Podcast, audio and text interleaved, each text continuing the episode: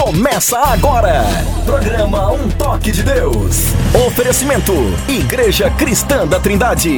Endereço: Avenida Fagundes Filho, número 55, ao lado da estação do metrô São Judas. Um Toque de Deus. Apresentação: Pastor Paulo Romeiro.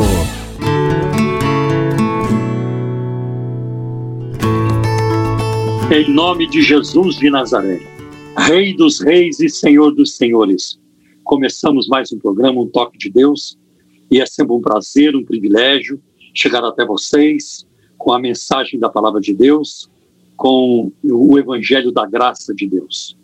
Que Deus nos abençoe, que Deus é, nos ajude, no, através do programa de hoje, a crescermos a nossa vida espiritual e a também conhecer mais o Senhor e a Sua palavra, que isso só faz bem para nós. A palavra de Deus diz no Salmo 46, logo no primeiro versículo, que Deus é o nosso refúgio e fortaleza e socorro bem presente na angústia. E angústia é o que não falta hoje. Quanta angústia!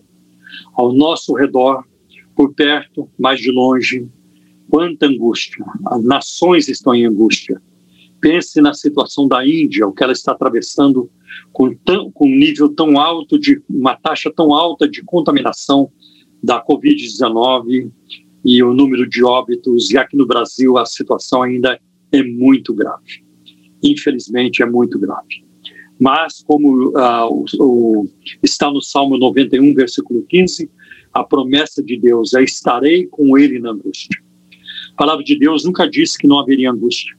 Jesus nunca enganou ninguém, nunca enganou. Eu, ao longo da minha vida, eu vi pregadores é, fazendo convite, apelo para as pessoas receberem a Cristo, falando mais ou menos assim: vem a Cristo, seus problemas vão acabar. Vem a Cristo, sua vida vai mudar para melhor, vai ser só maré mansa, vai ser só beleza, né? E agora com as igrejas neopentecostais, que elas pregam muito o triunfalismo, né? Então, olha, você só vai estar em cima e nunca embaixo. Você vai ser cabeça e não cauda. Você vai comer o melhor da terra. Você isso e aquilo. Uma vida espiritual, uma vida cristã totalmente desprovida do sofrimento. Algo que a Bíblia não ensina. A teologia do sofrimento, ela é muito, é, ela é muito vívida, muito explícita na Bíblia, de Gênesis até o Apocalipse. Você vê sofrimento lá no livro de Gênesis. E você vê sofrimento no livro de Apocalipse aos montões. O próprio João, o íntimo do Senhor, o apóstolo que Jesus amava, ele coloca assim: está lá na ilha de Pátimos, estava lá, no, não estava passando férias, não estava num resort, não, Verdade. não, não estava, não estava fazendo piquenique, ele estava lá por perseguição. Né? E ele foi, ele foi é, é, preso, foi banido para a ilha de Pátimos por causa do testemunho da palavra de Deus. Mas Jesus estava com ele lá. Ah, olha o capítulo. Com certeza. Quando o Senhor ressuscitado aparece para ele numa visão é, maravilhosa, sobrenatural. E ele viu o Senhor. E o Senhor fala com ele. Né? Que bênção é, percebemos isso na vida do apóstolo João. Então, essa é a promessa do Senhor: estarei com ele na angústia. Glória a Deus. Que Deus nos ajude a confiar, a esperar, né?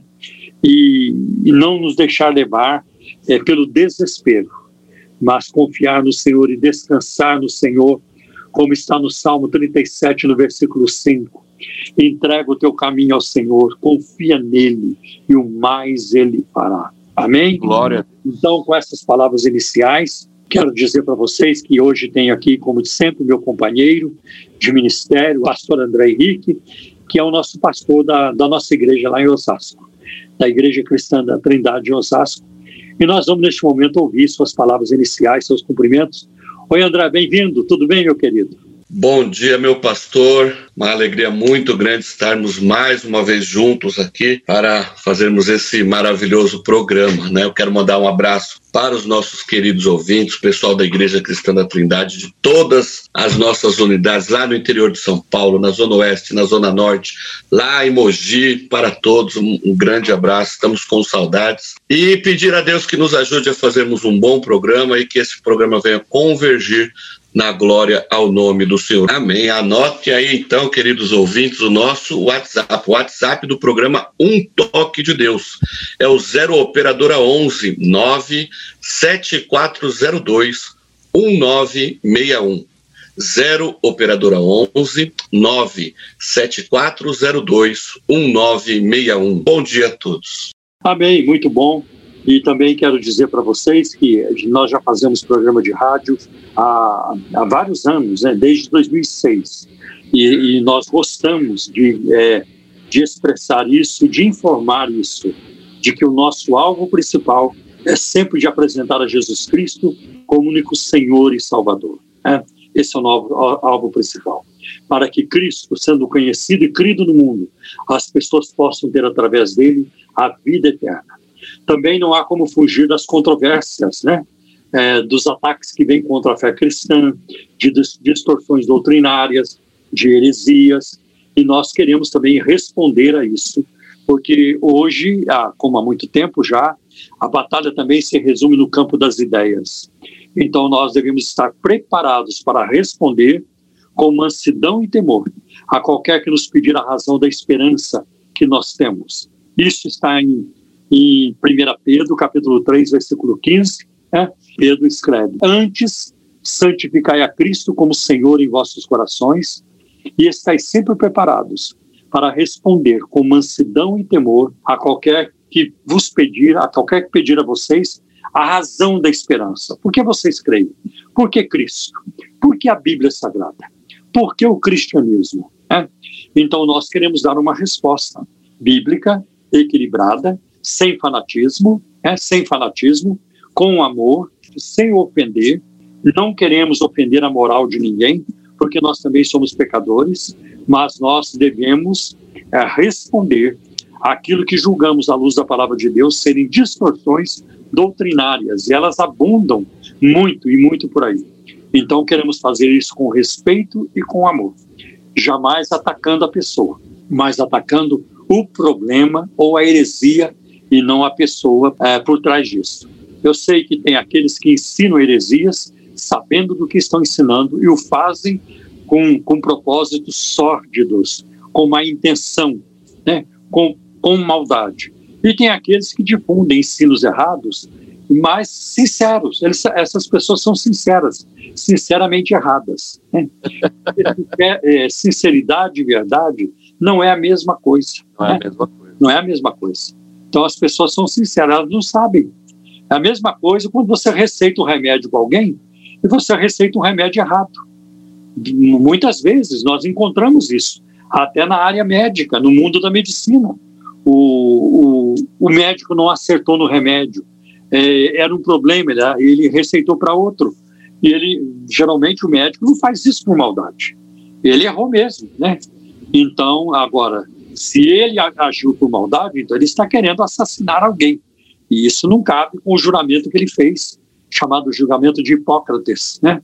médico grego, de que a vida humana é o objetivo principal para a área médica. É, todo esforço deve ser feito para salvar a, a uma vida humana. Né? Então, é, temos isso aí que já não planejamos falar isso, André, mas acabou saindo aqui. Verdade. Então, que Deus nos ajude a fazer um programa para a sua glória, para o nosso benefício e para a salvação das almas. Amém? É, durante o programa, se você tiver uma pergunta sobre a Bíblia, religiões, ocultismo, esoterismo, crenças, crendices, ética bíblica, ética cristã, a, a, a, o cristianismo em geral né, e outros ismos, então, você entre, é, ligue no, no, no, número do WhatsApp da igreja, entre em contato conosco pelo WhatsApp da igreja.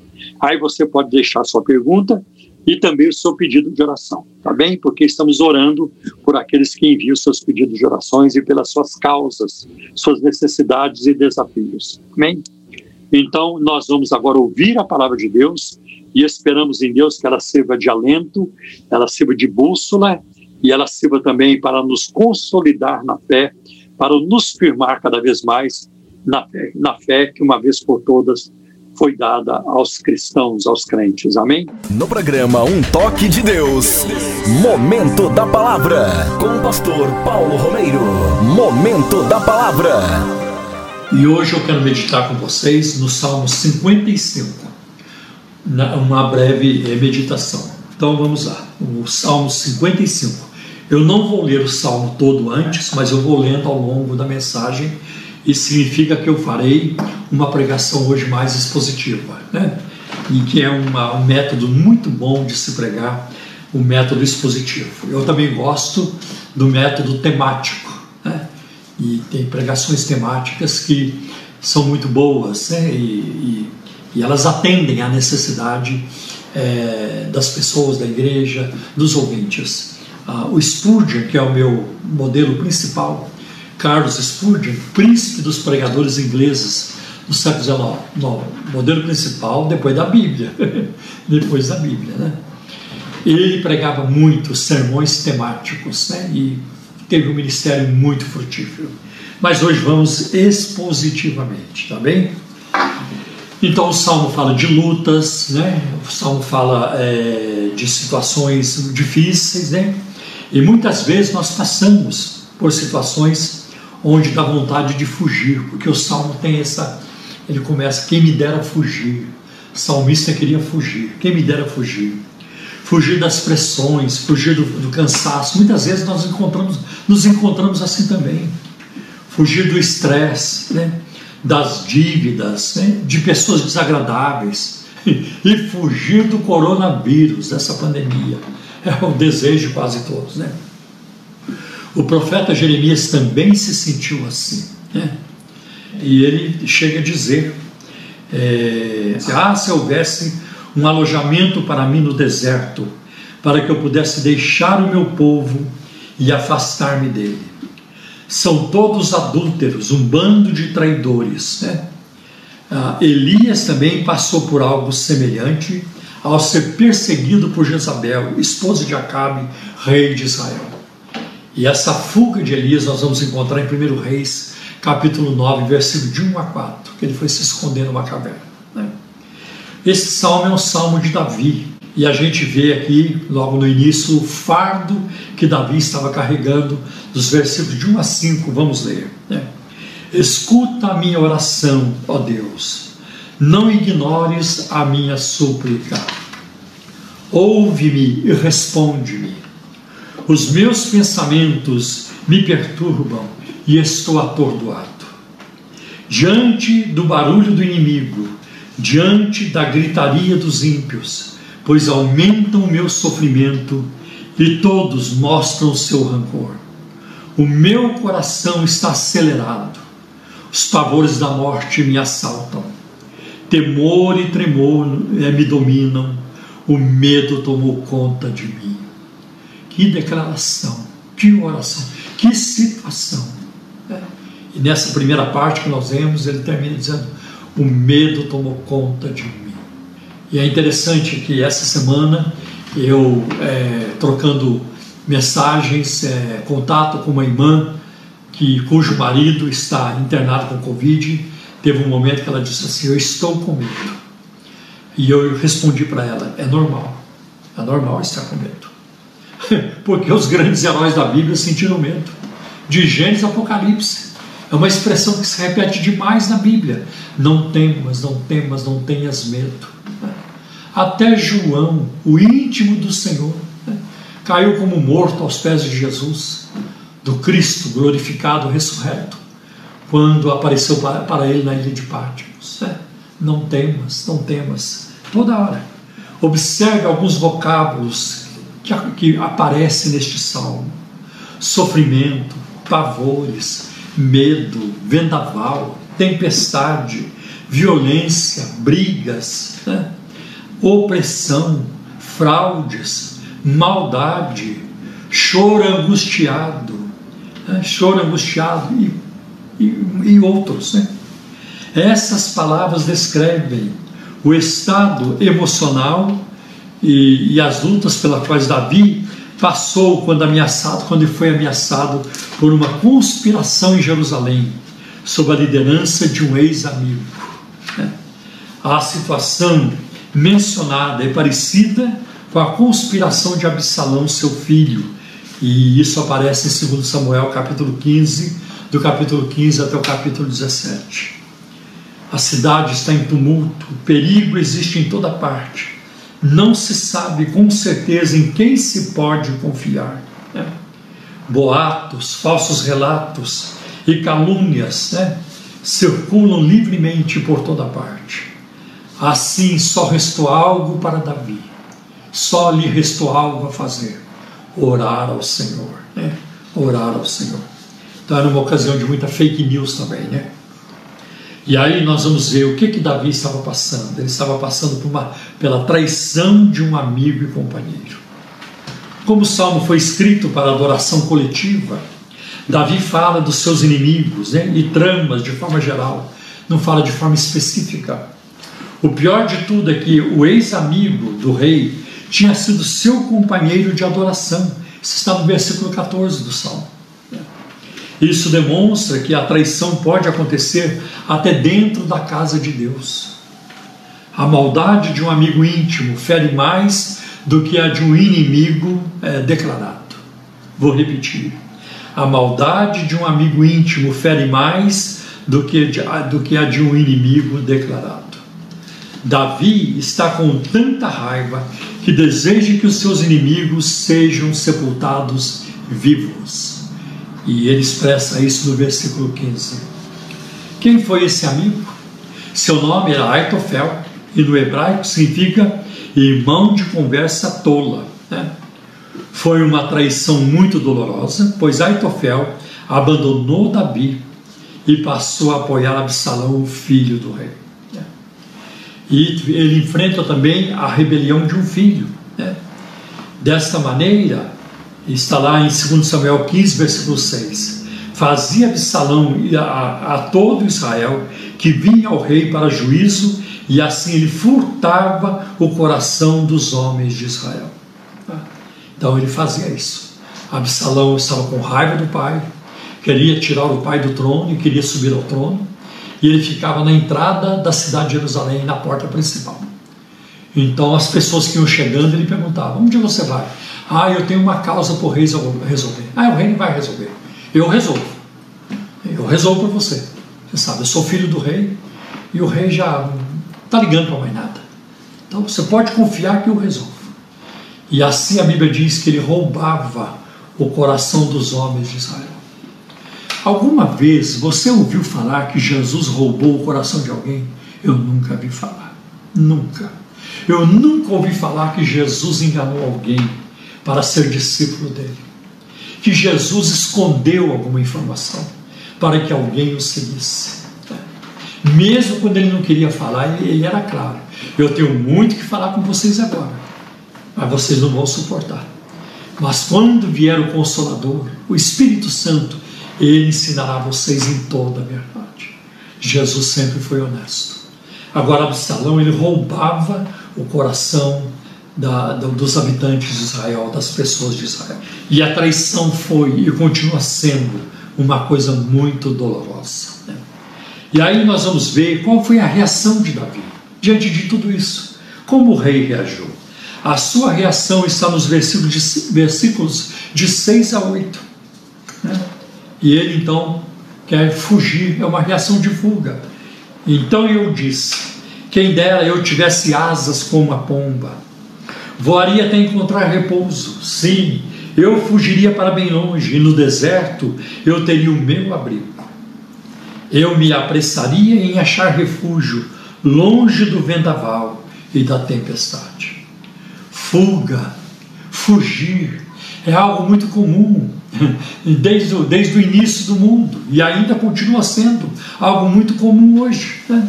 Muitas pessoas usam de fuga e ah, procuram fugir para alguma coisa. Tem pessoas que na luta, na circunstância difícil, ela foge para o alcoolismo, para um vício. Né? outras fogem para a pornografia, para as drogas. Muita gente busca refúgio nas drogas, ou numa relação extraconjugal, num caso, numa aventura amorosa, sexual. Ou outros procuram refúgio na comida. Tem gente que tem problema emocional e entra na comida. É preciso tratar disso. A relação com a comida passa a ser uma relação é, de refém, a pessoa vira refém da comida. E a comida é para nos servir e não para é, ela tem que ser nossa serva e não nós escravos da comida. Né? Então tem gente que entra por esse caminho, né? Na, por exemplo, é, alcoolismo, eu já falei também. Né? Tem muitas formas de fuga e o ser humano quer adotá-las todas. Uma outra coisa que aconteceu com Davi foi a amargura, ele reagiu com amargura. Isso está nos versículos de 9 a 15. Vamos ver? Destrói os ímpios, Senhor. Confunde a língua deles, pois vejo violência e brigas na cidade. Dia e noite eles rondam por seus muros. Não é, nela permeia o crime e a maldade. A destruição impera na cidade a opressão e a fraude jamais deixam suas ruas. Se o inimigo me insultasse, eu poderia suportar. Se um adversário se levantasse contra mim, eu poderia defender-me. Mas logo você, meu colega, meu amigo, meu companheiro, meu amigo chegado, você com quem eu compartilhava agradável comunhão, enquanto íamos com a multidão festiva para a casa de Deus que a morte apanhe os meus inimigos de surpresa. Desçam eles vivos para a sepultura, pois entre eles o mal acha guarida. Davi ficou amargo por causa de um amigo que o traiu e do filho que se rebelou também. Esse salmo descreve algumas das palavras mais fortes que o rei usou na sua vida. Veja, por exemplo, os versículos de 18 a 21 ele me guarda ileso na batalha, ainda que muitos estejam contra mim. Deus, que ah, reina desde a eternidade, me ouvirá e os castigará, pois jamais mudam sua conduta e não têm temor de Deus. Aquele homem se voltou contra os seus aliados, violando o seu acordo. Macia como manteiga é a sua fala, mas a guerra está em seu coração. Suas palavras são mais suaves do que o óleo, mas são afiadas como punhais. Será que as amarguras têm nos levado longe demais? Outras reações né, que podem acontecer: murmurações, reclamações, baixa autoestima, isolamento, desânimo, amargura ou fuga mesmo. Né?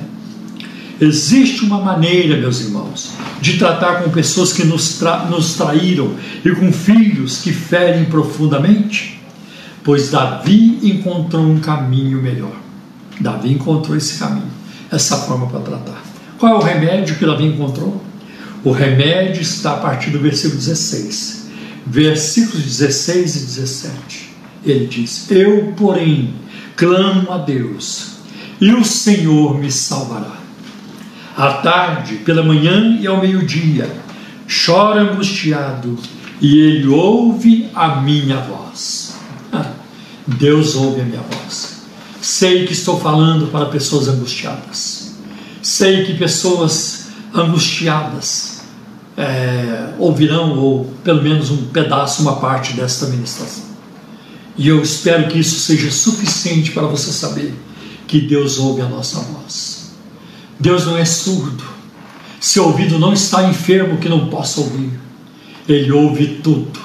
Ele ouve tudo. Deus ouve. Então Davi colocou o seu fardo sob os ombros fortes do Senhor. Né? Como ele expressa no versículo 22. Entregue suas preocupações ao Senhor e ele o susterá. Jamais permitirá que o justo venha a cair. Né? E aqui nós vemos duas coisas primeiro, tá? algo que Deus quer que nós façamos. Em segundo lugar, algo que promete, que Deus promete fazer por nós. O que, que Deus quer que façamos? O que devemos fazer? nós devemos lançar sobre o nosso Deus o nosso fardo. E nós vamos ver isso, por exemplo, no Salmo 37, versículo 5. Essa é a vontade de Deus. Que quando chegar a luta, quando chegar um, um problema, você não saia correndo para resolver, mas converse primeiro com Deus. Deus, onde está a solução? Onde está a saída? Dá-me sabedoria, dá-me direção para resolver essa situação. Salmo 37, versículo 5 tem esse convite de Deus. Né? Entrega o teu caminho ao Senhor, confia nele e o mais ele fará. Olha o que encontramos em 1 Pedro, capítulo 5, versículo 7. Lancem sobre ele toda a sua ansiedade, porque ele tem cuidado de vocês. Tem cuidado de vocês. Isso é muito importante. Né? E a, veja ainda Mateus capítulo 11, versículo de 20, versículos de 28 a 30. Vinde a mim, todos que estão cansados e sobrecarregados, e eu lhes darei descanso. Tomem sobre vocês o meu jugo e aprendam de mim, pois sou manso e humilde de coração, e vocês encontrarão descanso para as suas almas, pois o meu jugo é suave e o meu fardo é leve. Eu acho muito interessante quando Jesus diz por que, que as pessoas podem confiar nele. E ele coloca, a primeira coisa que ele coloca, porque eu sou manso e humilde de coração. Essa, essa, essas não são qualidades que as pessoas buscam no líder, né? no líder. Quando as pessoas estão em dificuldade, dificilmente elas vão procurar alguém manso, alguém humilde de coração. É, elas, elas, querem alguém assim que, que, que falasse assim, né? Aprendam de mim que ressuscita os mortos. Aprendam de mim que abre os olhos ao cego. Confiem em mim. Eu faço o aleijado andar. Eu tiro o Lázaro do túmulo quatro dias depois de morto. Eu multiplico pães. Eu transformo água em vinhos. Não há nada que eu não possa fazer. Essa sim seria a credencial que as pessoas talvez eh, dessem muito valor. Mas alguém que chega dizendo, porque eu sou manso e humilde de coração Talvez Jesus fez assim para trabalhar a acessibilidade. Né? Eu sou acessível, eu sou acolhedor. Eu não sou uma pessoa para, para amedrontar, né? para causar é, para causar constrangimento. Não estou aqui para causar constrangimento. Né? Pode vir, venha, meus braços te recebem. Né? Eu acolho você. Eu tenho espaço no meu colo para todos que quiserem. Né? Todos cabem no meu abraço. Eu acho que essa é talvez a intenção de Jesus, né? E ele diz: Porque o meu jugo é suave o meu fardo é leve. Mas infelizmente tem pessoas que preferem carregar um fardo pesado. O fardo da corrupção é pesado. O fardo da traição, da infidelidade conjugal é pesado. O fardo do pecado é pesadíssimo mas as pessoas não querem largar deste fardo pesado para abraçar o fardo leve de Jesus. Fardo de Jesus, esse pacote que ele coloca em cima de nós, é um pacote cheio de paz, de alegria, né? de, de um novo cântico, é, de tranquilidade. Né?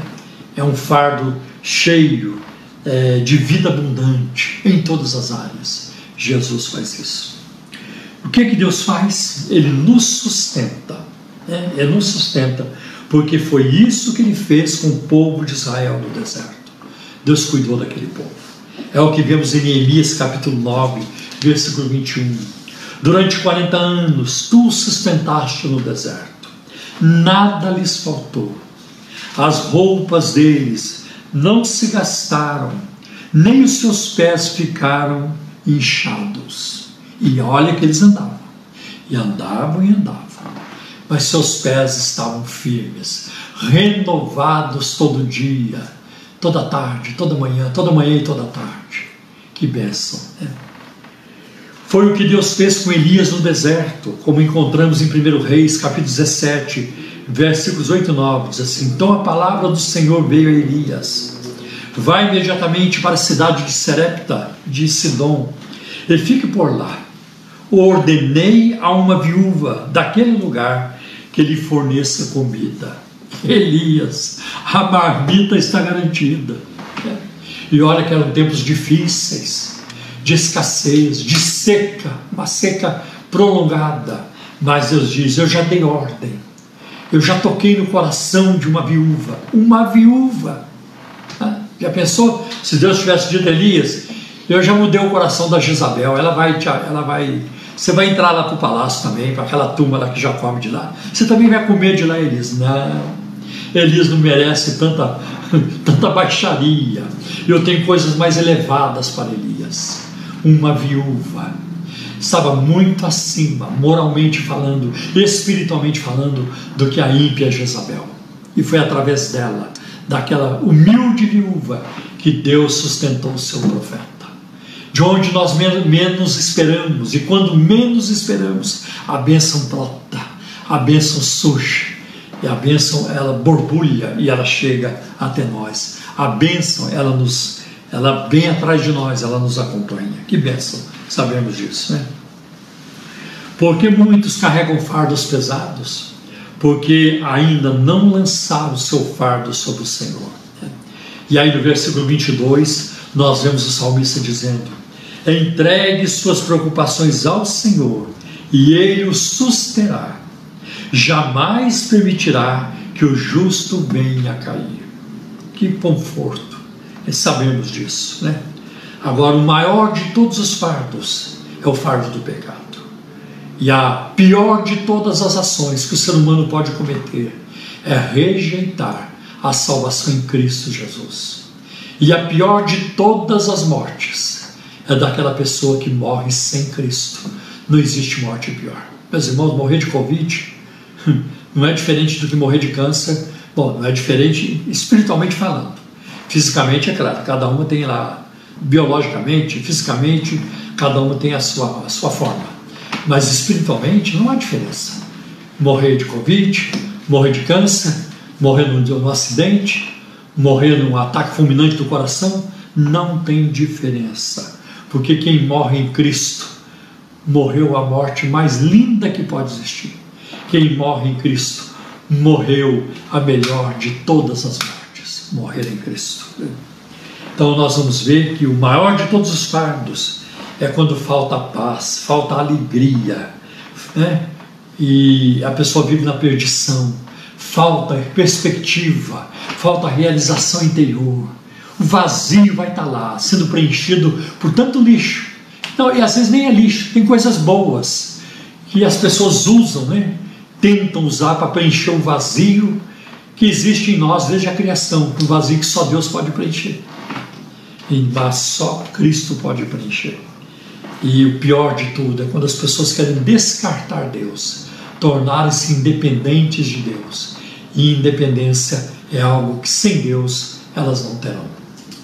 E aí nós vamos ver no versículo 23, o salmista ele encerra o salmo assim: Mas tu, ó Deus, farás descer a cova da destruição aqueles assassinos e traidores, os quais não viverão a metade dos seus dias. É. Os ímpios não viverão a metade dos seus dias. Quanto a mim, porém, confio em ti.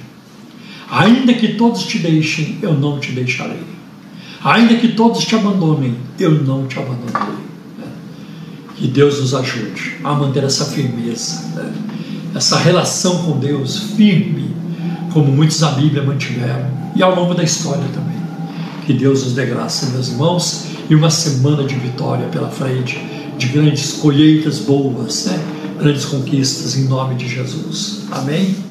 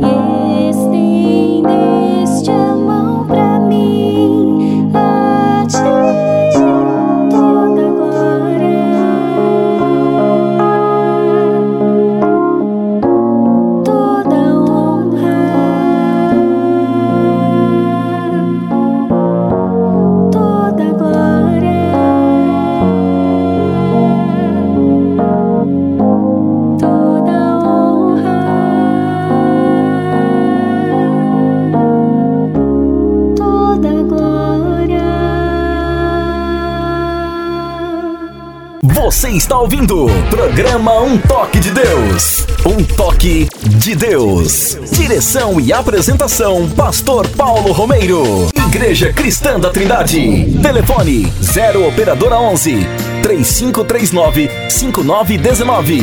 Site www.ictrindade.com.br. Endereço: Avenida Fagundes Filho, número 55, ao lado da estação do metrô São Judas. Igreja Cristã da Trindade. Glória a Deus, né? Glória a Deus por tudo que temos ouvido.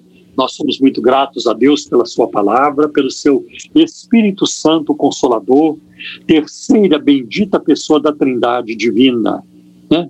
que nos dirige em toda a verdade, como disse Jesus na última ceia aos discípulos. E agora quero também agradecer a todos vocês, meus queridos irmãos, parceiros e parceiras, patrocinadores do programa Um Toque de Deus. Deus os recompensa pelo envolvimento com este ministério, pelo seu constante apoio para conosco também, sem o qual nós não conseguiríamos desenvolver essa tarefa. Né? Então, que Deus recompense vocês e podem ter certeza, a eternidade revelará o fruto do trabalho de cada um, está bem?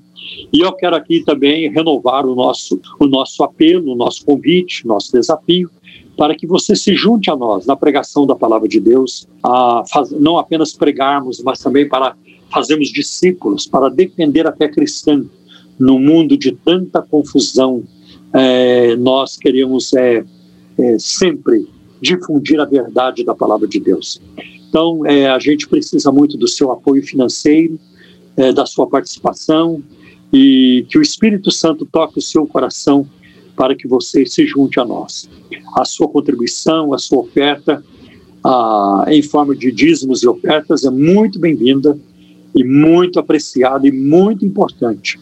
É, eu diria, indispensável para continuarmos com esse trabalho que Deus nos confiou.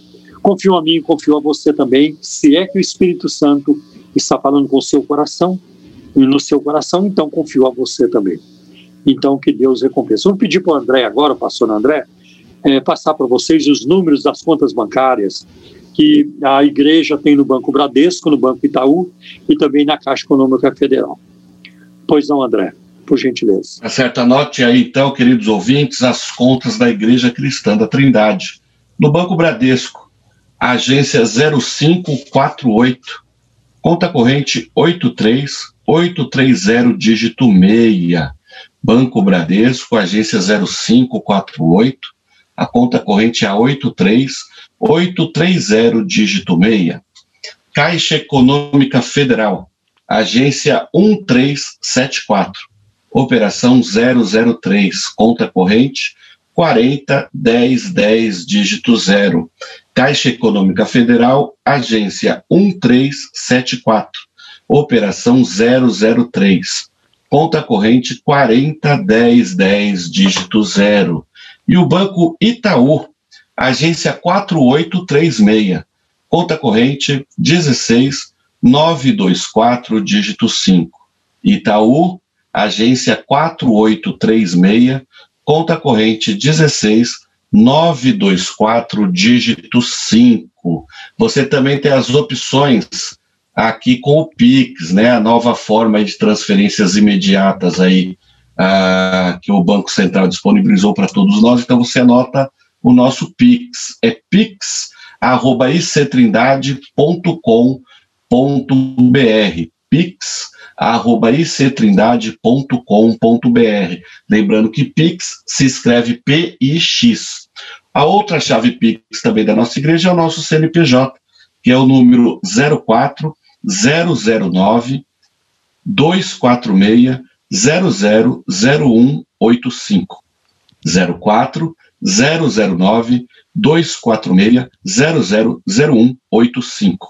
Essas informações você também encontra em nosso site www.ictrindade.com.br. Programa Um Toque de Deus.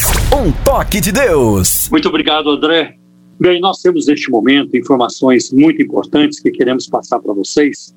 É, quero dizer que hoje, por ser o primeiro sábado de maio, né, primeiro de maio, é, nós teremos a Santa Ceia é, às 18h30 e você pode acessar é, este culto virtual da Santa Ceia pelo Facebook da Igreja Cristã da Trindade ou pelo YouTube. Ah, também a igreja transmite por lá.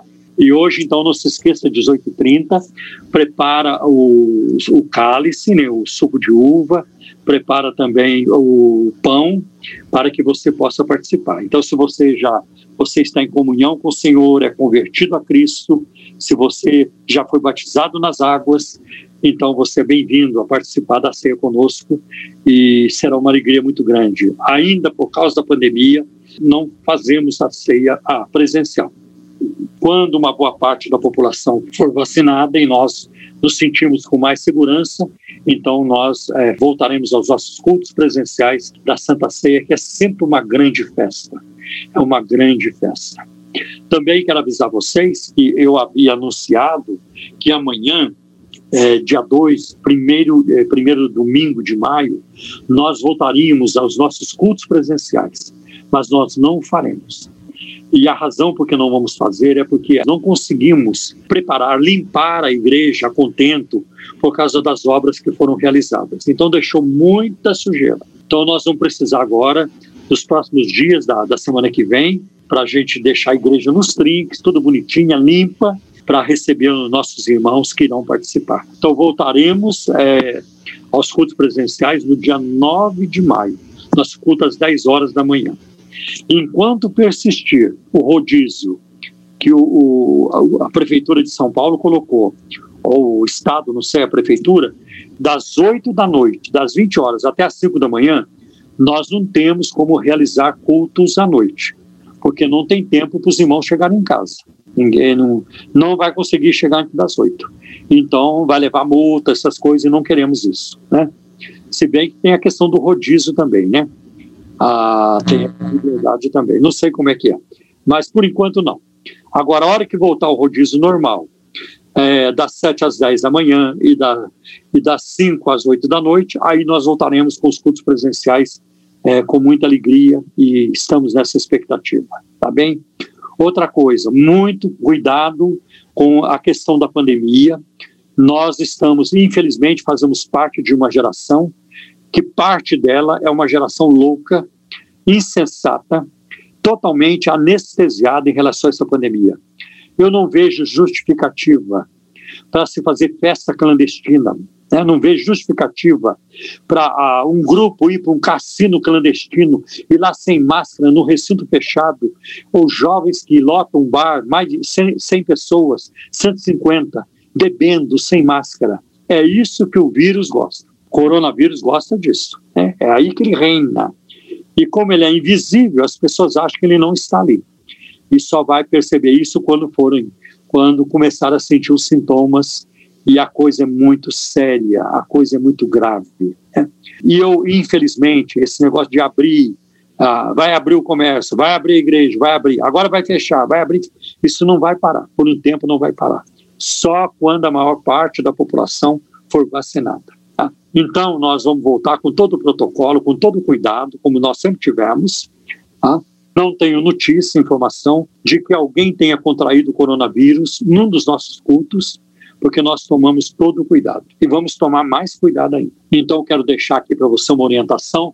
Se você pega transporte público para ir para a igreja, então fique em casa, assista o culto de casa, porque ele será transmitido online. Culto, nosso culto domingo, culto dominical às 10 horas da manhã.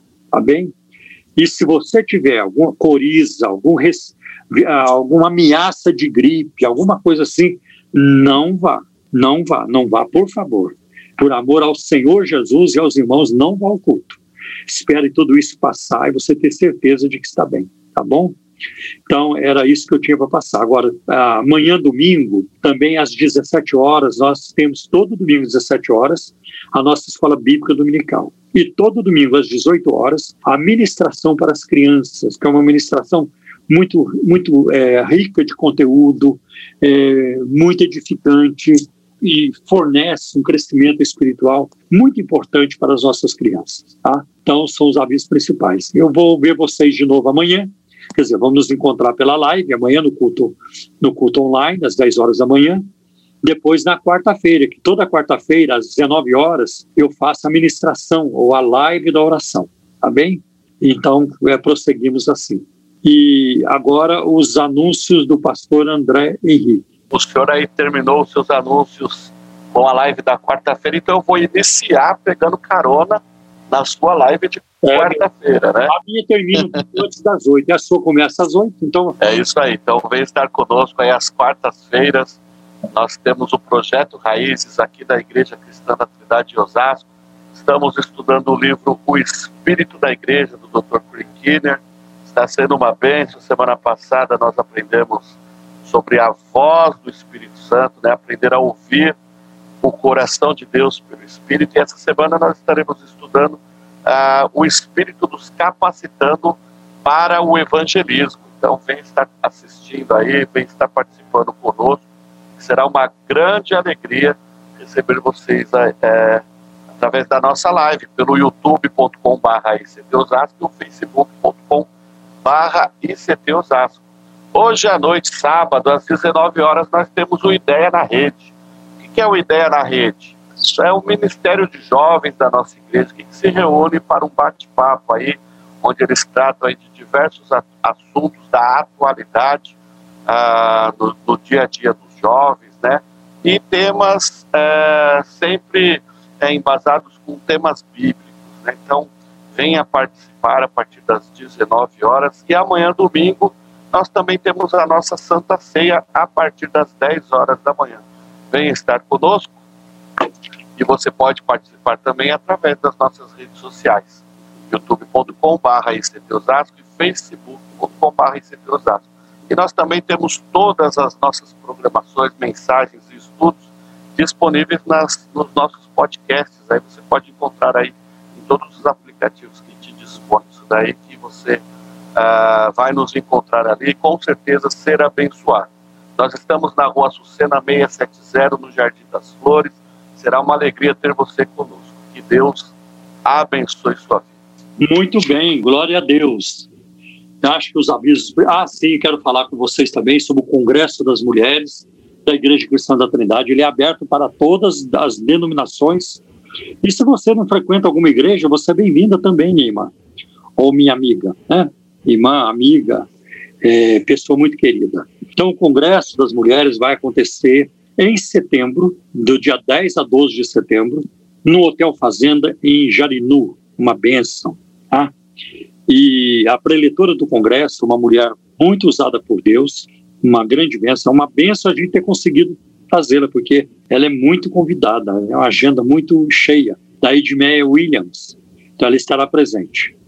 Olha, o investimento é muito, é muito módico, né? Investimento muito acessível, 620 reais para você é, desfrutar de sexta até domingo acomodação é muito boa, comida muito boa, a administração vai ser maravilhosa, como tem sido todo o congresso, momento de crescimento, de edificação. E eu creio que é, em setembro, eu creio que a maioria das pessoas, as pessoas que irão ao congresso já terão sido vacinadas. Eu espero que sim. Ah, e esse, esse valor de 620, aí está incluído também o transporte, ida e volta. Então é muita bênção. É, um valor assim módico, como eu disse, é, bem, bem fácil e você pode parcelar até o, até o fim de agosto. Então, como está se aproximando o Dia das Mães, fica aqui uma sugestão para o marido, para o pai, para o filho, né? para o genro. Eu, eu creio em milagres, André. É verdade. Então, é, então é, você pode fazer esse presente para essa pessoa que você vai homenagear né, no, no, segundo domingo de maio aí, no Dia das Mães, tá bem?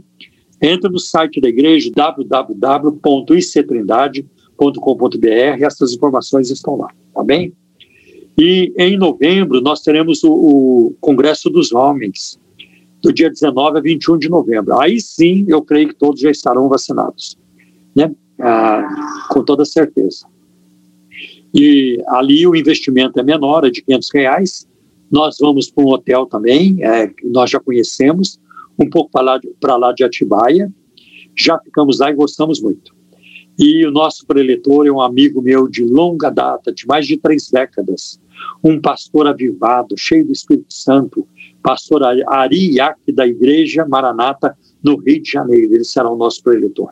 Eu, nós nos conhecemos desde o fim da década de 80 então temos aí um relacionamento construído ao longo das décadas. Isso é muito bom. Quando você conhece alguém e caminha com essa pessoa, e isso o tempo vai passando e você aquela aquele relacionamento ele ele ganha uma solidez, né? É, é muito bom ter amigos assim, companheiros de ministério assim. Né? Então é, a gente vê qualidade um no outro, porque senão a gente não caminha. Eu vou dizer uma coisa para vocês: picareta não anda com gente honesta. e gente honesta também não, anda com picareta. Picareta não, não consegue caminhar com gente honesta. Porque ele quer continuar fazendo picaretagem os honestos não vão, ah, não vão aceitar. Então ele vai dando um jeito de ir saindo fora. Né? Então é mais ou menos assim, tá bem? Então esses são os nossos avisos. ZYM 681, 102.1 MHz, Arujá, São Paulo. Igreja Cristã da Trindade. Telefone 0 Operadora 11 3539 5919. Site www.ictrindade.com.br. Endereço: Avenida Fagundes Filho, número 55, ao lado da estação do metrô São Judas. Igreja Cristã da Trindade. Programa Um Toque de Deus. Um Toque de Deus. Agora, você pergunta e nós respondemos. Perguntas e respostas no programa Um Toque de Deus. E nós vamos passar agora para uma parte muito importante, importante do programa, que é a nossa sessão de perguntas e respostas. Glória a Deus. Pastor, temos uma série de perguntas aqui hoje, perguntas muito interessantes, e não vamos perder mais tempo. Vamos à primeira pergunta assim: é uma pergunta interessante. Pode um cristão praticar artes marciais? Então, André, essa é uma pergunta que muitos fazem, né? Eu tenho é, trabalhado isso ao longo dos anos, mas é muito interessante o que um autor chamado B.J. Opereza, ele fala sobre o assunto, porque esse assunto de artes marciais é um assunto é, polêmico, controvertido é, na arena cristã. Né? E então, nós vamos ver três pontos de vista básicos, né? E para a gente entender melhor isso. Primeiro, alguns dizem que por causa da sua origem não cristã, porque as artes marciais elas surgem no misticismo oriental, né? é uma prática dos orientais. Então, é, por causa da sua origem não cristã, nenhuma forma de arte marcial deveria ser praticada por cristão. Não, o cristão não pode praticar arte marcial.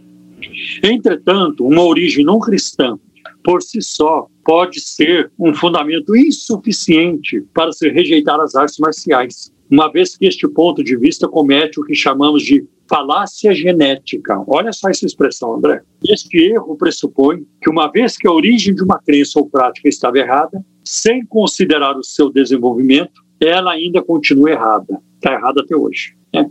Olha, se fôssemos coerentes ao aplicar esse tipo de lógica, nós deveríamos abandonar então a astronomia, porque as raízes da astronomia se encontram na prática da astrologia. A própria química, a ciência da química, ela teve também, né, as suas raízes na alquimia, que tinha uma questão mística envolvendo ali, que era é, manipular poções, né, como se fossem mágicas, para é, obter poderes sobrenaturais. Né? Bom, o segundo ponto de vista afirma que, é, contanto que o cristão separa os aspectos religiosos, o misticismo oriental das artes marciais, ele pode praticá-las. Para avaliarmos esse ponto de vista, nós precisamos examinar algumas das principais vertentes das artes marciais. Eu vou começar com Aikido. Aikido significa o caminho para a união com a força universal. O caminho para a união com a força universal. Essa força impessoal é conhecida como Shi ou Ki. O objetivo do Aikido é controlar tanto a si mesmo como o ambiente, como ambiente. Ironicamente, essa arte marcial é a mais compatível com o cristianismo no que diz respeito à sua natureza não violenta. Contudo, por outro lado, ela está imutavelmente mergulhada no misticismo oriental. Aí vem depois, vem uma prática que é muito mais conhecida ainda, que é o judô. Uh, todo mundo fala em judô, judoca, né, que é quem luta judô. O jiu-jitsu. O judô envolve técnicas de agarramento e lançamento ao chão. O jiu-jitsu concentra concentra-se em trabalhar as articulações humanas e ocupa-se com as maneiras de dar golpes e manobras. Ambas as formas têm uma ênfase espiritual muito fraca. Então, no judô não há muita ênfase espiritual, como também no jiu-jitsu, não há. Aí vem o karatê. Tá? O karatê também já é bem conhecido, né? É bem conhecido. Aliás, tem até pastores aí lutando karatê contra inimigos. Você já sabe disso. Verdade. É verdade. É, fazendo karatê no diabo, como se o é, diabo é isso mesmo. estivesse ali fisicamente, né? Então, o karatê envolve meditação, que normalmente inclui o esvaziamento da mente da pessoa de todas as distrações externas é nesse ponto que o karatê se torna perigoso. Entretanto, uma vez que o karatê é primariamente uma arte marcial física, o aspecto da meditação pode ser separado dele. Então ninguém precisa entrar no misticismo oriental para fazer o karatê, o que ele está dizendo. E aí vem o kung fu. O kung fu é muito diversificado. Há diferentes estilos de kung fu. As formas mais tradicionais seguem de perto as suas raízes filosóficas budistas, enquanto as formas menos tradicionais concentram-se mais no, nos aspectos é, físicos. Geralmente o Kung Fu é mais místico do que o Karatê. Né? Interessante. É aquele filme do garoto lá, né? É o. É. Tá na, na Netflix, né? Que pegou a moda aí agora, o Cobra Kai. É, tá vendo? Isso. Aí tem o ninjitsu. De modo geral, esse, o ninjitsu não é compatível com o cristianismo. Os ninjas tendem, tentam assimilarem-se a si mesmos com a natureza, a fim de serem mais dissimulados, escondidos. A cosmovisão por trás do ninjitsu é o panteísmo, a ideia de que tudo é Deus, que contradiz a visão cristã de que Deus não é o universo, mas Deus é o Criador do universo, como está em Gênesis capítulo 1, versículos 1 e 2. No princípio criou Deus os céus e a terra. Então Deus não é o universo. Deus não é a, a criação. Ele é o Criador. Criador. Aí depois vem na lista aqui o Taekwondo. O Taekwondo é uma forma de arte marcial orientada para o esporte e o físico. É uma das formas de defesa pessoal oriental mais compatíveis com o cristianismo. Depois vem o Tai Chi Chuan, que envolve a prática do taoísmo. Né? Com o objetivo de alcançar o bem-estar físico, o praticante de Tai Chi Chuan deve estar harmonizado com o universo ao concentrar-se abaixo da parte central do corpo, ou do umbigo, tido como centro psíquico do corpo. O Tai Chi Chuan não pode ser conciliado com o cristianismo. Bom, depois do que nós falamos aqui, fica claro que certas artes marciais não podem ser separadas de sua cosmovisão oriental, enquanto, enquanto outras podem. O Aikido, o, o Ninjitsu e o Taichi são os mais incompatíveis, são os mais contrários ao cristianismo, ou incompatíveis com o cristianismo. Bom, se o cristão vai ou não participar de uma dessas artes marciais que podem ser conciliadas com o cristianismo depende em grande parte também do instrutor. Né? Se o instrutor promove o misticismo oriental, o cristão deve deixar a escola, deixar essa escola é, de, arte, de arte marcial. Se o instrutor ele separa a prática da arte marcial da filosofia por trás dela, então o cristão talvez possa, em boa consciência, participar. Agora, um terceiro ponto de vista é o de que as artes marciais não são compatíveis com o cristianismo por causa de sua natureza violenta. Qual é a resposta para essa, é, para essa afirmação? Bom, essa é uma posição legítima, pois muitas passagens da Bíblia, na Bíblia, falam contra a violência, como em Mateus 26, 52. Entretanto, outros cristãos chamam a atenção para o fato de que quando Jesus falou com soldados, ele não disse que um combate fosse moralmente errado, como aparece em Mateus capítulo 8, versículo de 5 a 13. Além do mais, Jesus instruiu seus discípulos a tomarem uma espada defensiva com eles na época em que seu aprisionamento pelas autoridades se aproximava. Então, Jesus instruiu seus discípulos a conseguir uma espada. Está em Lucas 22, versículo 36. E o apóstolo Paulo indica que há um uso legítimo da força pelo governo ao punir os malfeitores, como aparece em Romanos capítulo 13, versículo de 1 a 5, né?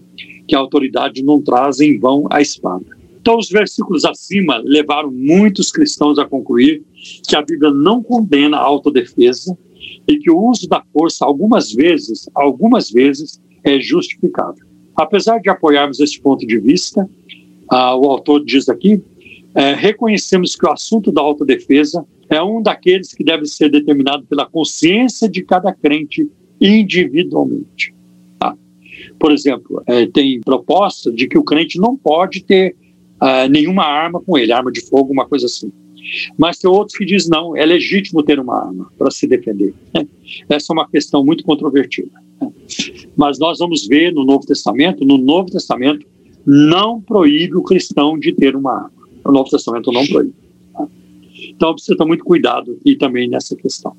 Então, o cristão é, deve ter em mente os seguintes fatores caso resolva praticar uma arte marcial. Primeiro, o cristão deve estar ciente de que sendo esta uma área controvertida, ele deve ser cuidadoso para não causar tropeço a um irmão mais fraco. E Paulo elabora isso, André, em Romanos 14, quando ele diz: olha, tem pessoas, tem irmãos que acham que não pode comer carne, só pode comer legumes, né? E tem outros que acham que não tem problema nenhum comer carne. Então, cada um fique na sua. Né? Tem irmão que acha que tem, que tem que guardar um dia na semana, e tem irmãos que acho que não deve, não tem que se preocupar com isso. Então cada um fica na sua. Então não tem que impor uma posição sobre o outro. A Bíblia não ensina isso. E uma outra coisa, né, principalmente para os jovens cristãos, o cristão deve resistir à tentação de começar uma briga. Sabe, alguém que aprendeu, por exemplo, arte marcial, sabe, lutar karatê, é, kung fu, né, ele, ele tem uma arma do, a favor dele. Então, se ele tiver pavio curto, não vai dar certo. Se lhe faltar o fruto do Espírito, né, que é amor, paz, bondade, né, então o cristão ele não pode, é, porque ele, ah, eu sei lutar. É, já, imagine, por exemplo, um lutador de boxe que tem uma pegada violenta, né? Foi treinado para aquilo. Ele dá um murro no queixo de alguém, ele mata, né? Mata. Ele pode matar. Ah, eu, eu, eu, eu, eu, eu me viro eu, eu me garanto, né? Porque garante mesmo, porque aprendeu as artes aí da, das lutas. Então, um cristão que entra por esse caminho de aprender a é, lutar e artes marciais, ele vai precisar muito mais exercer o fruto do Espírito do que um outro irmão. Porque um crente fraquinho dificilmente vai querer começar uma briga. Se eu tá. vou entrar para apanhar, não vale a pena. Né? Deixa para lá. É, deixa para lá. É melhor, é melhor ir embora. É melhor sair fora. Agora, o, o cristão que acha que, que ele se garante, nesse caso se garante mesmo, então é muito perigoso, né? Ele é, não se conter, né? ele não, não, não, não ter domínio próprio, não ter autocontrole. E aí fica muito ruim, né? Fica muito ruim. E, esses jovens ou esses irmãos que sabem lutar, eles, terão, eles serão muito mais tentados, porque o diabo vai tentar. O diabo vai arranjar uma encrenca para eles em cada esquina. Vamos ver se ali ele aguenta. Vamos ver se ele aguenta. Né? Não sei se a pessoa vai aguentar o tempo todo. Ah, já aguentei demais, agora eu vou largar o braço. é perigoso. Isso não condiz com, a, com, com o cristianismo. Né? Com o cristianismo. Um cristão se envolver em briga, ofensas, isso não é cristianismo. Né? E uma outra coisa é que o cristão não deve permitir que uma, uma arte marcial enfraqueça seu compromisso com, com Cristo. Está errado, por exemplo, fazer um curso de artes marciais na hora do culto. Né? Não, né? tá, não, eu não vou no culto. Irmão, você não está vindo mais. Ah, eu tô, estou aprendendo Kung Fu. Eu estou aprendendo Karatê. Mas na hora do culto, ah, eu não tinha autorado. Não, não, isso está errado. Isso, aos olhos de Deus, está completamente errado. E à luz da Bíblia também. Porque o reino de Deus deve ser em primeiro lugar como Jesus colocou em Mateus 6,36. Mas buscar em primeiro lugar o reino de Deus e a sua justiça. Qual é a prioridade de Jesus? O reino de Deus. E também em Hebreus capítulo 10, versículo 25, vocês não devem abandonar a congregação como é costume de alguns, né? Frequentem os cultos, isso é muito importante, né? Então, tem é, essas questões é, muito importantes. E o cristão deve orar e examinar a sua consciência e seus motivos para se envolver com artes marciais. Né? E uma pergunta muito importante que cabe aqui: é da vontade de Deus que eu faça isso? Né? Deus me está me dirigindo para isso? Né? E se você tem paz a respeito, vá, mas tomando cuidado com, com os critérios, os devidos critérios. Tá bem? Eu creio que respondemos. Sim.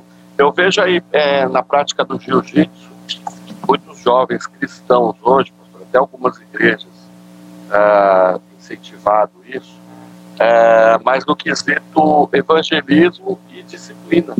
É, esporte. Né, uma arma, né? É uma arma, não, é uma, uma, ferramenta. ferramenta. Uma, uma ferramenta, ferramenta para evangelizar.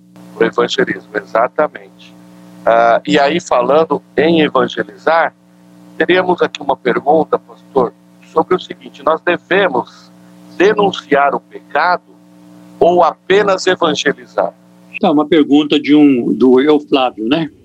Ele pergunta, ele fala sobre isso, né? É, devemos somente evangelizar, né? Ou devemos denunciar também o pecado? Ora, o, o evangelho em si, em si, ele trata do pecado. Não tem como você pregar o evangelho sem, sem tratar do pecado. Né? Aliás, a razão por que Cristo veio foi por causa do pecado. Né? Tanto que quando Jesus foi apresentado por João Batista, e no Evangelho de João, no capítulo 1, versículo 29, ele diz: Eis o Cordeiro de Deus que tira o pecado do mundo. Então, evangelizar é denunciar o pecado. O Evangelho é boa nova? É boa nova. É uma boa notícia. Né?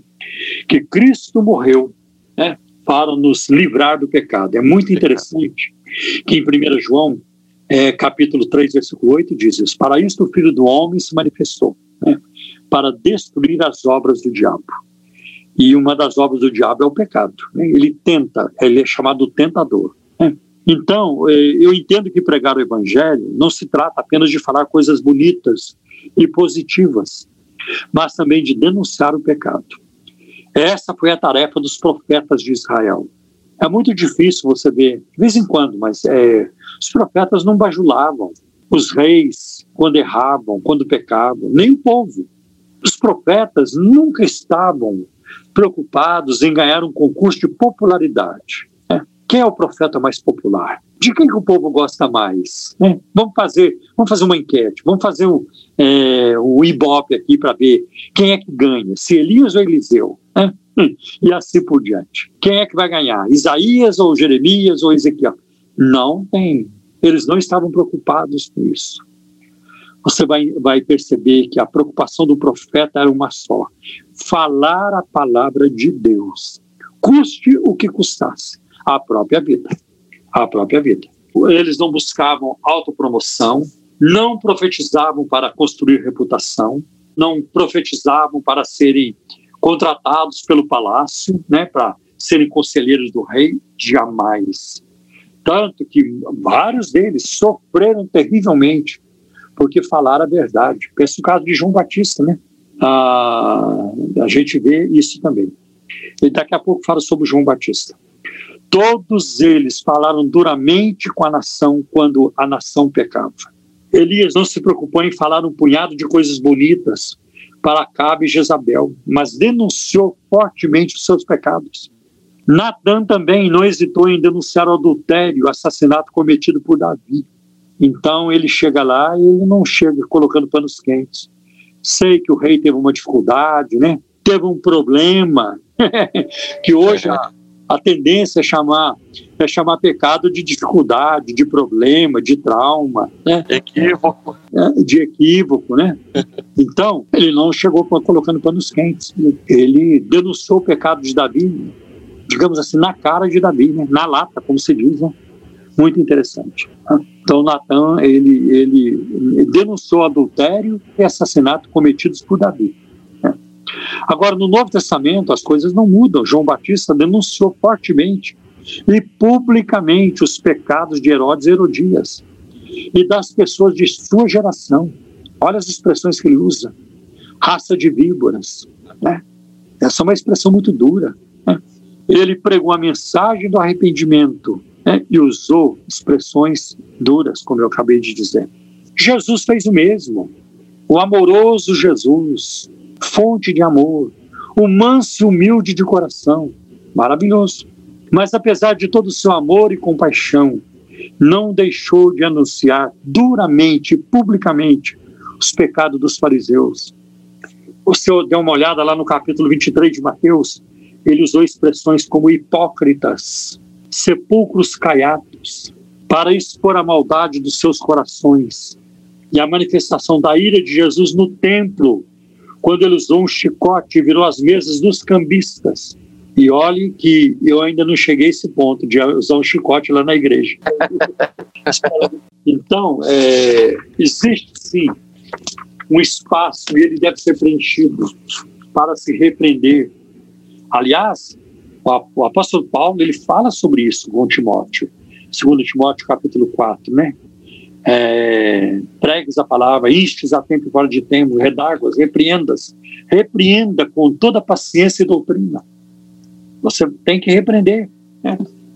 O apóstolo Paulo ele foi duro também nas suas falas. Por exemplo, em Gálatas, capítulo 2, de 9 a 11, né? ele fala sobre isso. Né? E ele tem um momento, Gálatas 1 e 8, por exemplo, eu estou, eu estou é, surpreso, perplexo, que, de que vocês passaram tão depressa do, eva do evangelho que eu lhes preguei para um outro evangelho. E aí você vai ver é, que em Gálatas capítulo 2, versículo de 9 a 11, o apóstolo Paulo repreendeu o apóstolo Pedro, né, porque ele estava fazendo algo errado. Em Atos capítulo 20, versículo de 28 a 31, ele usa termos fortes para alertar os líderes de Éfeso. Eu sei que depois da minha partida entrarão no meio de vocês lobos cruéis que não perdoarão o rebanho, e de que dentre vós mesmos surgirão homens né, que, que vão distorcer essa doutrina e assim por diante. Paulo fala de Mineu e Alexandre, que naufragaram na fé, em 1 Timóteo, capítulo 1, versículo 19 e 20. Ele denunciou Emineu e Fileto, que estavam ensinando que a ressurreição já havia acontecido. Isso está em 2 Timóteo 2, 17 e 18. Paulo falou também publicamente, né, porque escreveu sobre isso, e isso está lá na sua carta. Né? Ele falou do fracasso de Demas. Demas me abandonou, amando este mundo presente, e foi embora para Tessalônica. Isso está em 2 Timóteo, capítulo 4, versículo 10. E olha, antes de terminar a sua segunda carta a Timóteo, lá no capítulo 4, versículo 14, ele escreveu que Alexandre, o latoeiro, lhe fizera muitos males. E há muitos exemplos na Bíblia que eu poderia citar aqui, mas o espaço não permite. Então, é, pregar o evangelho não é apenas pregar a boa nova. Deus te ama. Isso é uma verdade. E não é existe é uma das verdades mais gostosas de pregar. Deus ama você, Deus te ama. Mas Deus é também justiça, né? junto com a salvação, com a proposta do perdão, da salvação, da paz, da vida plena. Existe também o alerta né, para o juízo vindouro e até para o juízo presente. Né? Tem pessoas que já colhem agora uh, os frutos do seu, do, dos seus pecados, não colhe tudo, porque a colheita mesmo vai ser depois, né? mas já começa a colher. Então, eh, devemos sim falar a verdade da palavra de Deus e mesmo quando for preciso alertar com severidade que isso seja feito com amor. Né? Falar a verdade com amor é o que a Bíblia nos ensina. Tá bem? Deus abençoe. Programa Um Toque de Deus. Um Toque de Deus. Um programa da Igreja Cristã da Trindade. Acesse o nosso site www.ictrindade.com.br Um Toque de Deus. Perguntas e respostas no programa Um Toque de Deus. Amém, pastor. Em relação ao batismo, pastor, me explica uma coisa aí. O batismo deve ser feito apenas em nome de Jesus, segundo os textos em Atos 2, 10 e 19? Não, essa pergunta do Edilson, ele diz o seguinte, né? Olha, pastor, os apóstolos batizavam em nome de Jesus. Né? E se eles estavam certos, por que, nós não fazemos a mesma coisa? Cuidado, vamos devagar. É, vamos devagar. É, essa fórmula batismal que o, o, o, nosso irmão mencionou, porque no livro de Atos, em Atos 2, em Atos 10, Atos 9, dá a entender que é, eles batizavam só em nome de Jesus. Então fica uma, uma pergunta: como é que fica então Mateus, capítulo 28, versículo 19? Não é? Agora, geralmente, quem cita Atos, Atos 2, Atos 10, Atos 19, para dizer que o batismo só pode ser feito em nome de Jesus, geralmente são os unicistas que negam a doutrina da Trindade. A doutrina da Trindade é uma doutrina fundamental do cristianismo. A, o nome Trindade, o termo Trindade, não está na Bíblia. Não está. Não vai encontrar. Porque ele foi cunhado bem mais tarde, depois, por um dos pais da igreja chamado Tertuliano, chamado pai da teologia latina, né, né, né André? Você já sabe disso. Então ele cunhou esse termo, Trinitas, para Trindade. E ele, para explicar algo que está na Bíblia. Por exemplo, no, como, é que, como é que alguém vai negar o último versículo da, da carta de 2 Coríntios? Como é que está lá, André? É, é a, a bênção apostólica, né? É. Então você pega 2 Coríntios capítulo 13 e vai lá no último versículo, se não me engano é 13, 13. Aí você confirma para mim. Tem Bíblia que é 13, 14. Estou com a NVI, ela é 14, 13, 14. Diz assim: A graça do Senhor Jesus Cristo, o amor de Deus e a comunhão do Espírito Santo sejam com todos vocês. Então, nós temos aí três pessoas: né? Deus, Jesus Cristo e Espírito Santo. Um outro momento, não, você não vai precisar ler, mas é de Mateus capítulo 3, por ocasião do batismo de Jesus. É, o filho estava na água, ou, uh, ouviu-se uma voz né, que saiu da nuvem dizendo: Este é o meu filho amado, em quem me deleito, em quem me agrado, em quem tenho prazer. E o Espírito Santo foi visto, manifestou-se fisicamente na forma de uma pomba. Como negar isso? Não, aquilo ali não, é, não era três, não, era só um. Então Jesus era ventríloco? Ele estava falando com ele mesmo? não, não foi nada disso. Então, a essas manifestações, ou essa, a essas expressões é, das três pessoas da divindade, então o Tertuliano chamou é, de trindade, que os credos apostólicos ratificaram. Não, é isso mesmo, está certo. Então a gente vai encontrar no credo de Atanásio né, e outros credos, e nas confissões posteriores, a doutrina da trindade tornou-se uma doutrina importante do cristianismo é fundamental, uma doutrina fundamental. Dentro da natureza do único Deus verdadeiro, há três pessoas distintas, não separadas, distintas: o Pai, o Filho e o Espírito Santo. Porque se você não crê nisso, vai fazer uma bagunça com aquilo que está revelado na palavra de Deus. E a Bíblia, ela é uma autorrevelação de Deus. Não foram os homens que revelaram a Bíblia, foi Deus que revelou, ele se revelou. É uma autorrevelação. Deus decidiu se revelar de duas maneiras. Na natureza, que é uma revelação é, incompleta, não tem como conhecer ah, completamente a Deus só olhando para a natureza. Mas a sua revelação completa, ela está na Bíblia Sagrada. E o clímax dessa revelação é o Senhor Jesus Cristo. Amém. Ele é o clímax, o, o ápice dessa revelação. Então, a doutrina da Trindade, ela, ela é muito importante. Aí, Mateus, por exemplo, capítulo 28, versículo 19 diz: Portanto, ide, ensinai todas as nações, batizando-as em nome do Pai, e do Filho e do Espírito Santo. Jesus falou de três aqui, três pessoas, tá? numa só natureza, na natureza divina, né? o Pai, o Filho e o Espírito Santo. Ora, se não existe trindade, né? então Jesus errou aqui em Mateus 28, 19. E se Mateus tivesse equivocado, ele teria sido alertado. Mateus, não foi isso que ele quis dizer. Muda isso aí, Mateus. É. Mas está correto o que Mateus escreveu. Então, nós vamos ver isso acontecendo. Né? Ou então Lucas teria corrigido Mateus, porque ele escreveu o livro de Atos. Peraí, Mateus, essa fórmula batismal sua aí está me causando muita encrenca. Está né? Tá me causando muita encrenca. Né?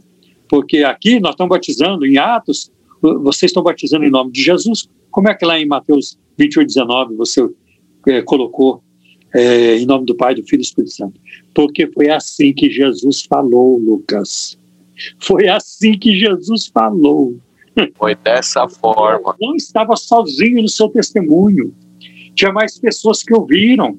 Os demais discípulos ouviram. Até as pessoas que não eram discípulos, discípulos ouviram também. E aí nós vamos dar uma olhada no livro de Atos. Em Atos, Lucas não apresenta uma fórmula batismal, não é a sua intenção, pois as expressões são diferentes nos textos mencionados aqui, de Atos 2, Atos 10 e Atos 19. Por exemplo, em Atos capítulo 2, versículo 38, Pedro diz: Arrependei-vos, né? e cada um de vós é, seja batizado em nome de Jesus Cristo e recebereis o dom do Espírito Santo. Então, em Atos 2,38 é em nome de Jesus Cristo. Em Atos 8,16 já, já muda um pouco, já está diferente.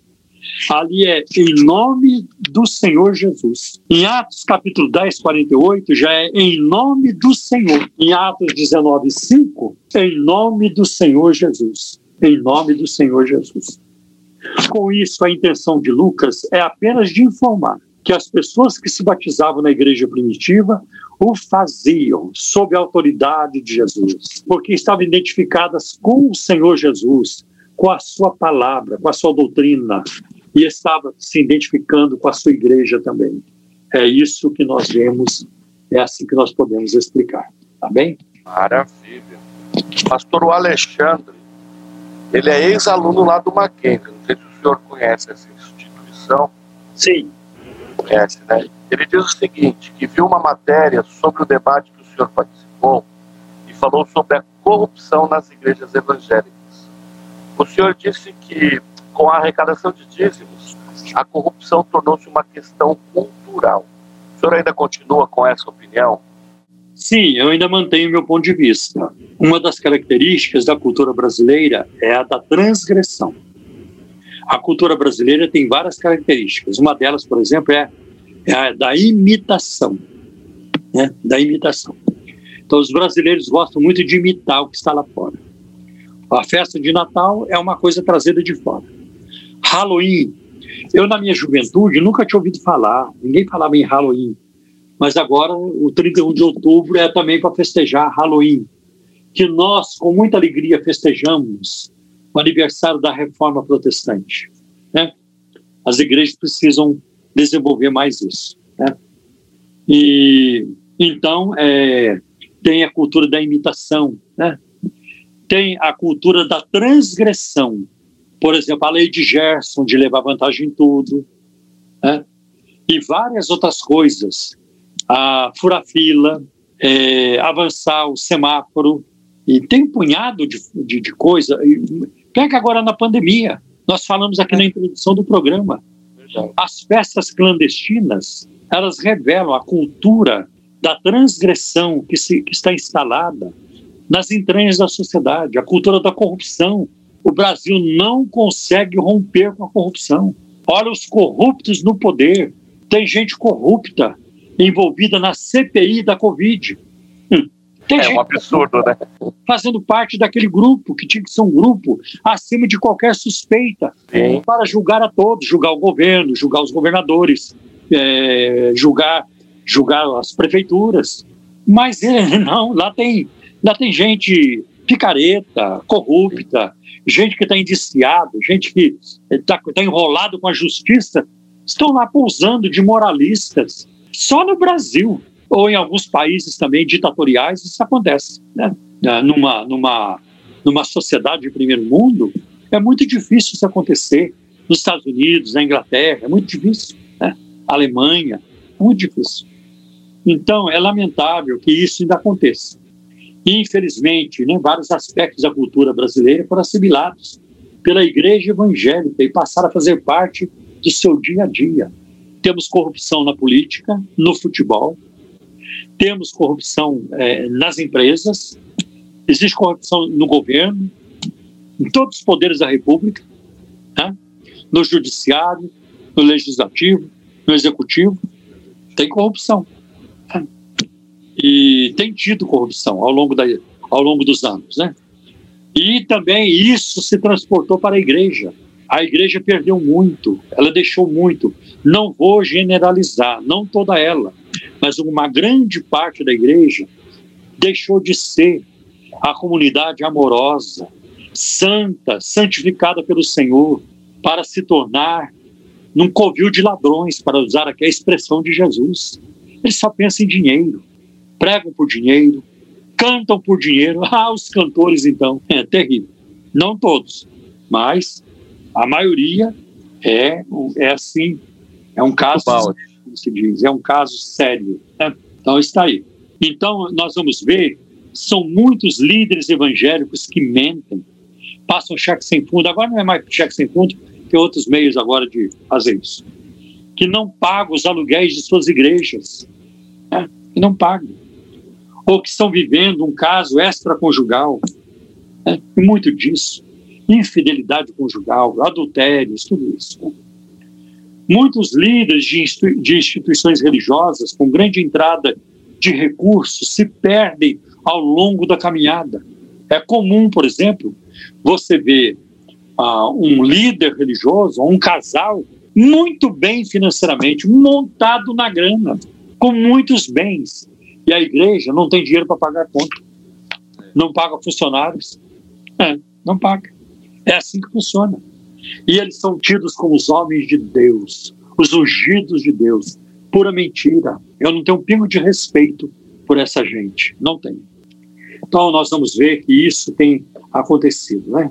Muitos líderes de, instituições religiosas com, é, se perderam por causa do dinheiro. Vários deles tiveram um passado de privação e difícil em diferentes áreas da sua vida. Então, quando o dinheiro começa a entrar em grande quantidade, eles passam por um deslumbramento, pois não possuem uma estrutura emocional ou psicológica e nem espiritual para administrar essa nova realidade. Em muitos casos, o dinheiro será usado em benefício próprio e não para o bem da comunidade que produziu tais recursos. A própria estrutura de governo de tais instituições facilita esse processo de corrupção, pois funciona com um líder carismático e personalista no topo da pirâmide, onde não há prestação de contas e as decisões não são compartilhadas. Tudo gira muito mais em torno do carisma do que do caráter da liderança. Arrecadar tanto é benéfico para as igrejas? Não, a Bíblia não tem nada contra o dízimo. A Bíblia, o dízimo está na Bíblia. Né? Não está errado. Não é errado você pedir ofertas, pedir dízimo. Nós também pedimos. Né? Agora, arrecadar tanto é benéfico para as igrejas? Então é. Se estivermos falando de uma instituição séria, então sim. Então, quanto mais dinheiro nas mãos de um grupo de homens e mulheres equilibrados, de uma igreja equilibrada, ética, né, melhor para a comunidade, melhor para todos, pois os recursos serão destinados às necessidades legítimas, tais como menor abandonado, os sem-teto, dependentes químicos, evangelização, educação, saúde, missões, cuidado dos idosos, dos enfermos e outros, cesta básica e assim por diante. O importante é que o dinheiro seja investido no bem-estar de todas as áreas do ser humano, físico, emocional e espiritual. Física, emocional e espiritual. Então, este é, essa é uma maneira de enxergarmos essa questão. Amém? É, precisamos orar pela igreja brasileira. Né? Sim, com Pastor, como entender a ordem de Deus ao profeta Oséias casar-se com uma prostituta? Então, André, essa também é uma, é uma pergunta que mexe com a cabeça de muita gente, né? De muita gente, exatamente. André tem uma Bíblia de estudo chamada a Bíblia de Estudo Defesa da Fé da CPAD, Casa Publicadora das Assembleias de Deus. E ela traz a seguinte explicação sobre a ordem dada por Deus para que o profeta se casasse com uma prostituta. Isso está na página 1367 a 1368. O que diz assim, Oséias 1:2. O Senhor ordenou que Oséias se casasse com uma mulher de prostituições. Mas a natureza exata desta, instrução e a maneira como Oséias obedeceu a ela não estão inteiramente claras. E há quatro interpretações comuns. Primeiro, o casamento nunca aconteceu. Então, existe esse argumento. A experiência de Oséias, diz essa primeira posição, deve ser interpretada alegoricamente, quer dizer, simbolicamente, né? ou como parte da própria visão. Dois, segunda maneira de entender. Aí aparece Gomer, né? Ah, então, é, Gomer, seria bom é, você ler Oséias capítulo 1, versículos 1 e 2, por favor palavra do Senhor que veio a Oséias, filho de Beere, durante os reinados de Uzias, Jotão, Acás, reis de Judá, e de Jeroboão, filho de Joás, rei de Israel. Quando o Senhor começou a falar por meio de Oséias, disse: Vá, tome uma mulher adúltera e filhos da infidelidade, porque a nação é culpada do mais vergonhoso adultério por afastar-se do Senhor. E aí aparece é, é, a, segunda, a segunda posição em que Gomer era culpada apenas de infidelidade religiosa. Ela não era literalmente uma prostituta. Terceira posição. Gomer era uma prostituta, ou Gomer era uma prostituta, ou pelo menos experiente sexualmente, na época em que Oséias se casou com ela. E a quarta posição é que Gomer era pura na época do casamento e somente mais tarde veio a ser infiel ao seu esposo. As duas primeiras hipóteses não envolvem nenhuma ação imoral por parte de Oséias, mas são difíceis de conciliar com uma interpretação literal do texto. A terceira possibilidade traria alguns problemas para Oséias como um seguidor comprometido com os caminhos de Deus. Em primeiro lugar, Deus ordenou que um sacerdote não se casasse com uma prostituta. Levíticos capítulo 21, versículo de 1 a 15. Em segundo lugar, ele tinha grandes expectativas de pureza para o conserto do casamento, como aparece em Gênesis 24, 16, Atos capítulo 15, versículo 19 e 20, e Hebreus capítulo 13, versículo 4. A quarta hipótese é normalmente adotada entre os estudiosos evangélicos.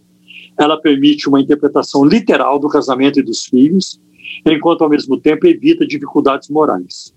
O respaldo mais importante é proporcionado pela descrição que Osés faz da ocasião em que o Senhor tirou Israel do Egito como uma época de felicidade. Né? Está no capítulo 2, versículos, versículos 14 e 15. A pureza inicial de Israel no êxodo do Egito exigia que a esposa do profeta também fosse pura no princípio do casamento. Nesta perspectiva, uma mulher de prostituições significa uma esposa que seria infiel a Oséias depois de se casar com ele, porque tinha uma predisposição ao adultério. Então, eu vou ficar com essa explicação aqui da Bíblia de Estudo e Defesa da Fé da CPAD. Certo. Pastor, por conta do horário que já foi, vamos para a última pergunta, que diz a respeito do texto de Marcos, capítulo 6, versículo 3. Os irmãos literais de Jesus eram, na verdade, seus primos? Então, é, a gente vai ver desde o Antigo Testamento, se olharmos para Gênesis, capítulo 11, versículo 27, e Gênesis, capítulo 13, versículo 8, Abraão, tio de Ló, chama é, às vezes de irmão. É, irmão. Então, a palavra irmão no hebraico pode significar primo, mas mesmo em tais casos, temos de ser cautelosos. Geralmente, quando a palavra irmão é empregada no sentido de parente próximo, o contexto esclarece a questão. Os filhos de Merari, Mali e Muzi, os filhos de Mali, Eliezer e Quis, e morreu Eliezer, e não teve filhos, porém filhas, e os filhos de Quis, seus parentes as tomaram por mulheres. Isso está em 1 Crônicas, capítulo 23, versículos 21 e 22. Sem contar que o Novo Testamento foi escrito em grego e não no hebraico. Então, no hebraico existem essas possibilidades, mas no grego, o grego, nós vamos ver uma, uma outra coisa interessante. Não devemos nos esquecer de que quando o Novo Testamento faz referência aos irmãos de Jesus, os contextos não trazem nenhum tipo de esclarecimento adicional, como acontece no Antigo Testamento. Além disso, os escritores do Novo Testamento sabiam a diferença entre os termos irmão, como é que é irmão no grego? Adelphos. Sabiam, conheciam também o termo primo, como é que é primo em grego? Anepsos. E sabia também, conhecia também o termo parente, é, signes. Tanto é que escreveu sobre os irmãos de Jesus sem deixar nenhuma dúvida quanto ao laço carnal entre o Senhor e seus irmãos. Novo Testamento apresenta assim. Por exemplo, nós vamos ver que em, Colossenses capítulo 4, versículo 10, o apóstolo Paulo emprega os termos sem problemas Saúda-vos Aristarco, meu companheiro de prisão, e Marcos, o primo de Barnabé. O termo ali é anexos. Agora, veja bem, em Romanos capítulo 16, versículo 11. Saudai Herodião, meu parente, é, Singles. Então, é, por exemplo, a Igreja Católica, ela afirma que Maria só teve um filho e esse filho é Jesus. Então, ela não teve outros filhos, porque ela morreu ela, ela foi concebida sem pecado, ela deu à luz Jesus e ela é a virgem perpétua. Ela nunca perdeu a virgindade. Isso não é verdade. Tanto que eu vou pedir para você é, ler é, para a gente é, Marcos capítulo 6, versículo 13. Diz assim: Não é este o carpinteiro, filho de Maria e irmão de Tiago, José, Judas e Simão, não estão aqui conosco as suas irmãs?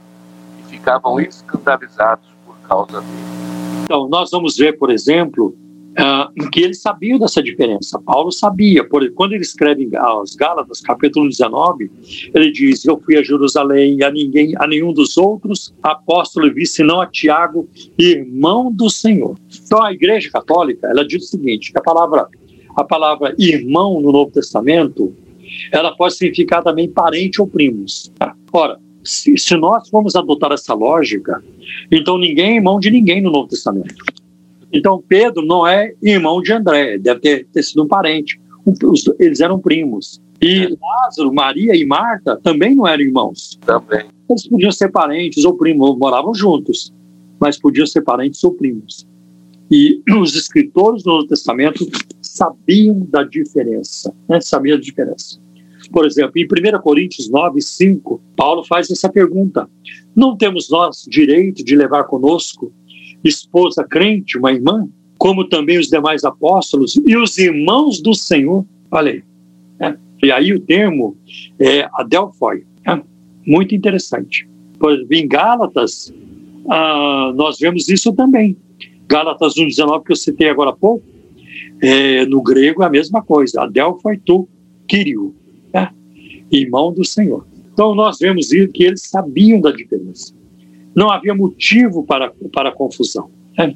O apóstolo empregava os termos sem problemas. Saúdo-vos Aristarco, meu companheiro de prisão, e Marcos, o primo, anexos de Barnabé, Colossenses 4 e 10. Né? Então, nós vemos isso acontecendo. Então, diante do exposto, a única conclusão plausível a que podemos chegar é que os irmãos de Jesus eram realmente seus irmãos legítimos.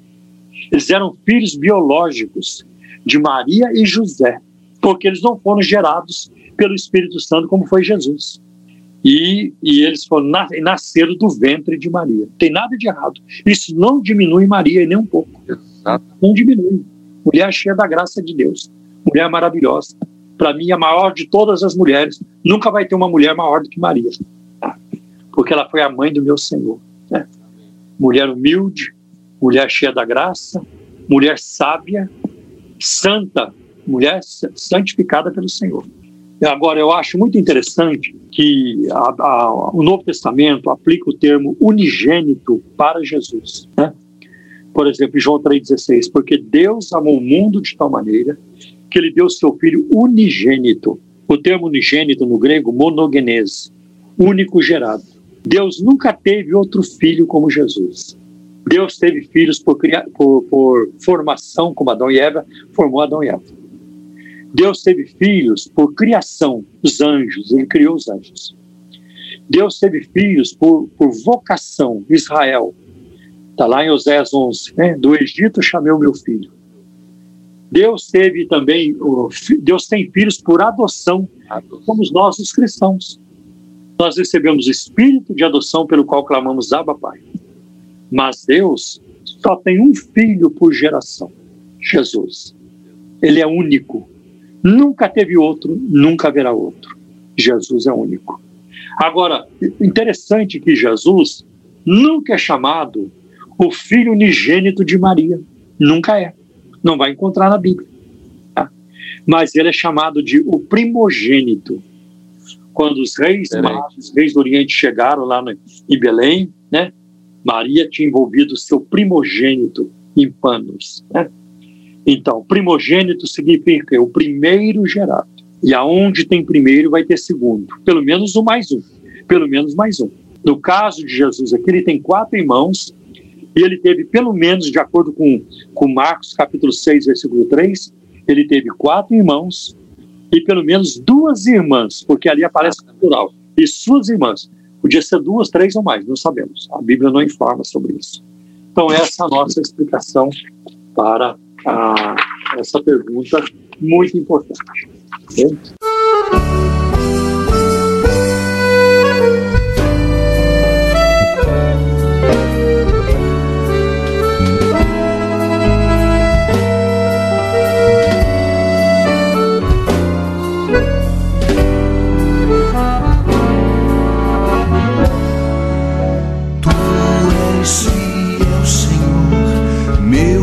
Pai celeste, pleno poder aos teus filhos darás.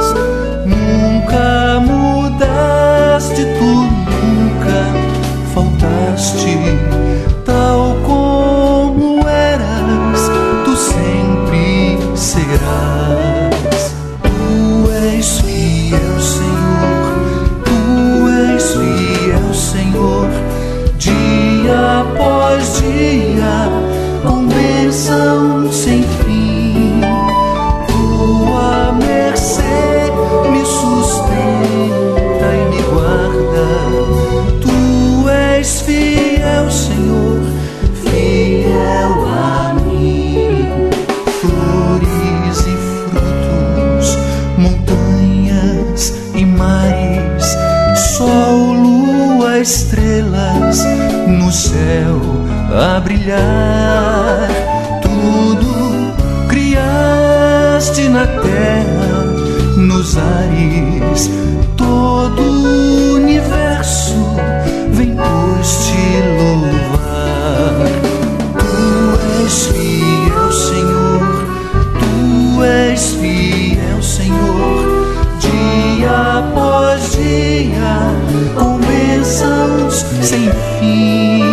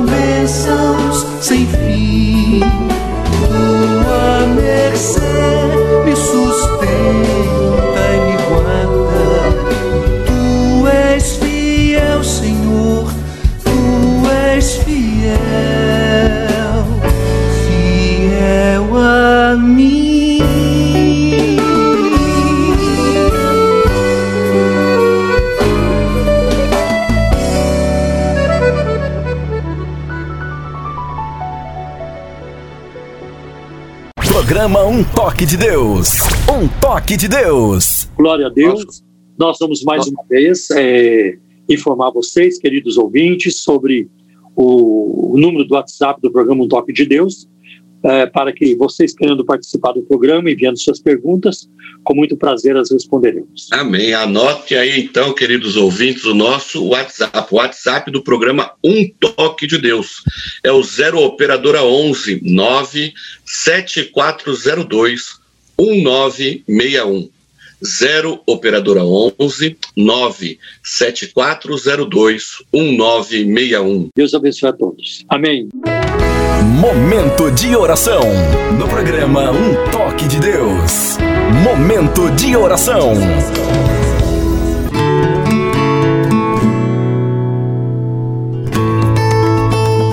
Vamos lá, vamos fazer a nossa parte. Amém?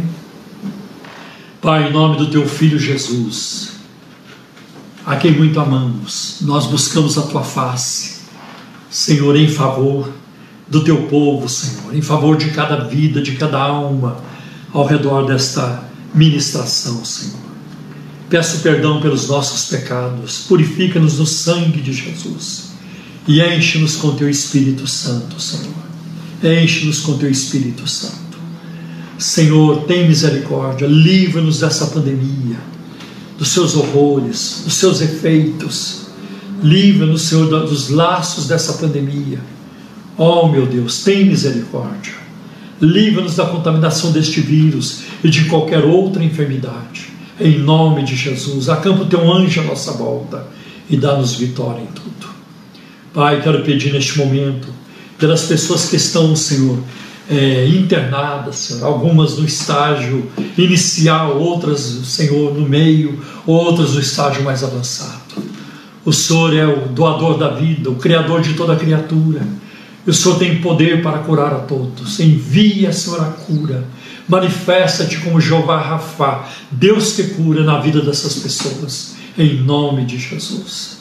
Oro também por aqueles que estão enviando, já enviaram seus pedidos de orações, Senhor, pela, pela, por esta live, pelas nossas mídias sociais. Ouve o clamor, enxuga a lágrima, envia um milagre tão necessário na vida dessas pessoas, na área das finanças, da saúde, Senhor, da salvação principalmente. Salva os perdidos, Senhor.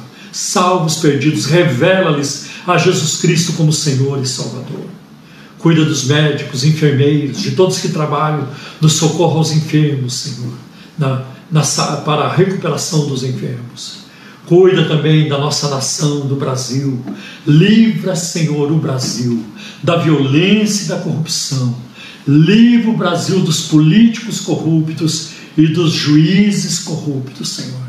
Há muita gente desonesta, imoral, sem caráter, sentado nos tribunais deste país. Livra-nos dessa gente, Senhor.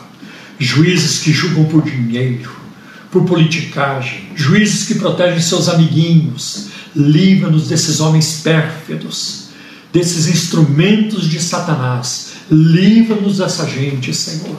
E dá-nos, Senhor, uma nova geração de homens e mulheres tementes a Ti, que abraça os valores do Teu reino, Senhor que sejam solidários, que sejam, Senhor, é, amorosos, Senhor, generosos e íntegros, Senhor, em nome de Jesus. Que valorizem o caráter, Senhor, que valorizem a ética, Senhor. Livra-nos, Senhor. Há uma quadrilha enorme, gigantesca hoje, governando o Brasil, Senhor, em várias, várias, vários aspectos dos poderes. Livra-nos dessa gente, Senhor. Tem misericórdia derrama do teu Espírito Santo sobre a nossa nação, transforma a nossa nação. Senhor, transforma a nossa nação com valores, Senhor. Pai, em nome de Jesus, em nome de Jesus, livra o Brasil da violência e da corrupção. Senhor, ajuda-nos na área da educação, da segurança, do transporte, Senhor, da saúde principalmente. Pai, em tudo, Senhor, livra-nos em nome de Jesus. Dá-nos conversões, Dá-nos uma grande colheita de almas no, no, no Brasil, Senhor. Em nome de Jesus, nós oramos, Senhor, e pela fé nós já te agradecemos também. Amém. Meus irmãos, vamos jejuar para Deus nos livrar dessa pandemia, para que venham mais vacinas em grande quantidade, para que os remédios também se multipliquem e a tecnologia trabalhe mais e mais a nosso favor com mais, com mais rapidez em nome de Jesus. Amém? Programa Um Toque de Deus. Um Toque de Deus. Igreja Cristã da Trindade. Telefone 0 Operadora 11 3539 5919. Site www.ictrindade.com.br. Acabamos de apresentar programa Um Toque de Deus. Oferecimento Igreja Cristã da Trindade. Endereço Avenida Fagundes Filho, número 55, ao lado da estação do metrô São Judas. Um Toque de Deus. Apresentação Pastor Paulo Romeiro.